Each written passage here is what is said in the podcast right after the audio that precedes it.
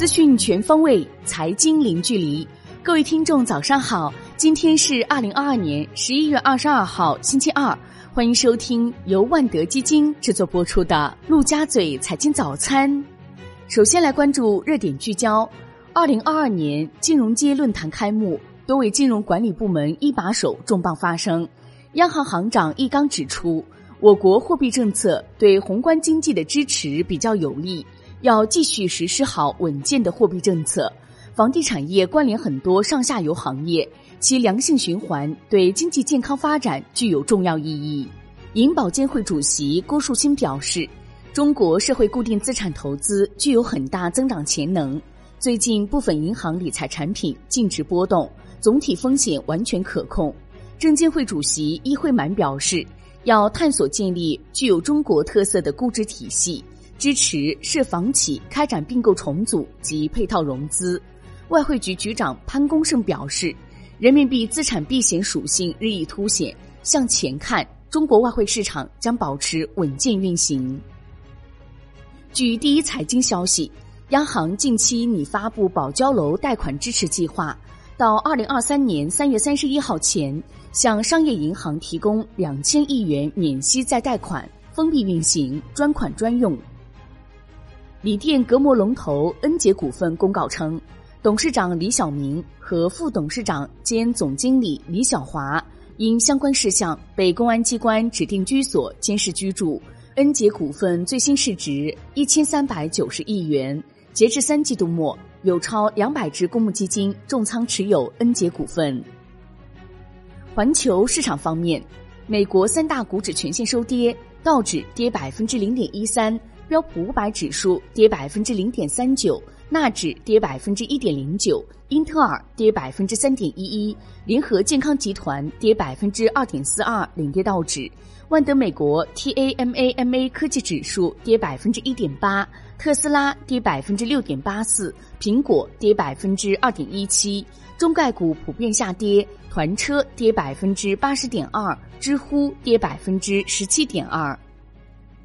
欧股收盘全线下跌，德国 DAX 指数跌百分之零点三六，法国 CAC 四零指数跌百分之零点一五，英国富时一百指数跌百分之零点一二。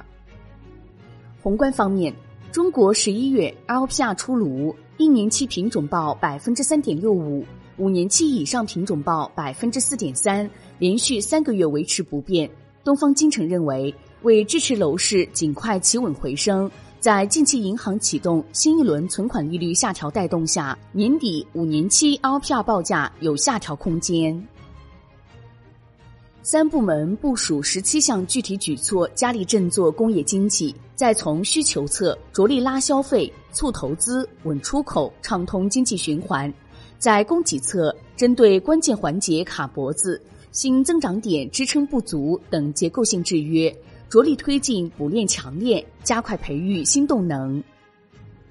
国内股市方面，A 股低开后弱势整理，午后跌幅有所收窄，题材股相对活跃，权重股不振。上证指数收跌百分之零点三九，报三千零八十五点零四点；深圳成指跌百分之零点四一，创业板指跌百分之零点一。市场成交额八千五百零五点三亿元。北向资金实际净卖出二十点四六亿元。北证五零指数上线首日收盘上涨百分之二点五五，报一千零二十八点七二点。与此同时，易方达等八家基金公司上报北证五零成分指数型证券投资基金。港股全天弱势震荡，恒生指数收盘跌百分之一点八七，恒生科技指数跌百分之二点九六。恒生国企指数跌百分之二点零二，南向资金净买入四十七点一七亿港元。科技、博彩、消费、文娱股跌幅居前，电力股逆势上涨。贵州茅台公告称，今年一月一号至十一月二十一号，公司实现茅台酒营业收入八百九十四点零八亿元，含税销售收入则突破千亿元，达到一千零五点六九亿元。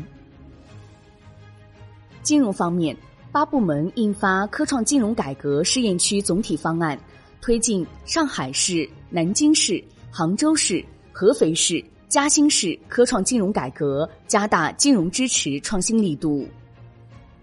关注产业方面，文化和旅游部等十四部门印发《露营旅游休闲发展指导意见》，推动公共营地建设，扩大公共营地规模，提升服务质量。海外方面，欧洲央行首席经济学家连恩称。将在十二月再次加息，且很可能将在明年继续加息，以确保通胀回落至百分之二的目标水平。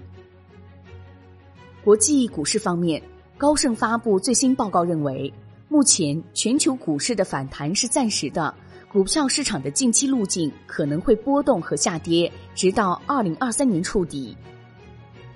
摩根士丹利首席美国股票策略师威尔逊认为。美股熊市正接近尾声，底部可能会在明年第一季度到来。商品方面，国内成品油价迎来年内第八次下调，汽柴油价格每吨分别降低一百七十五元和一百六十五元，折合升价对应九十二号汽油下调零点一四元，九十五号汽油下调零点一五元，零号柴油下调零点一四元。中国石化与卡塔尔能源公司签署为期二十七年的液化天然气长期购销协议。卡塔尔能源公司将每年向中国石化供应四百万吨 LNG。债券方面，现券期货整体走暖，宽信用等因素压制走强力度，资金面进一步转松。隔夜回购加权利率续跌逾二十四个 BP 至百分之一点一附近，地产债多数下跌。二二龙湖零一和二二龙湖零三均跌超百分之三十六。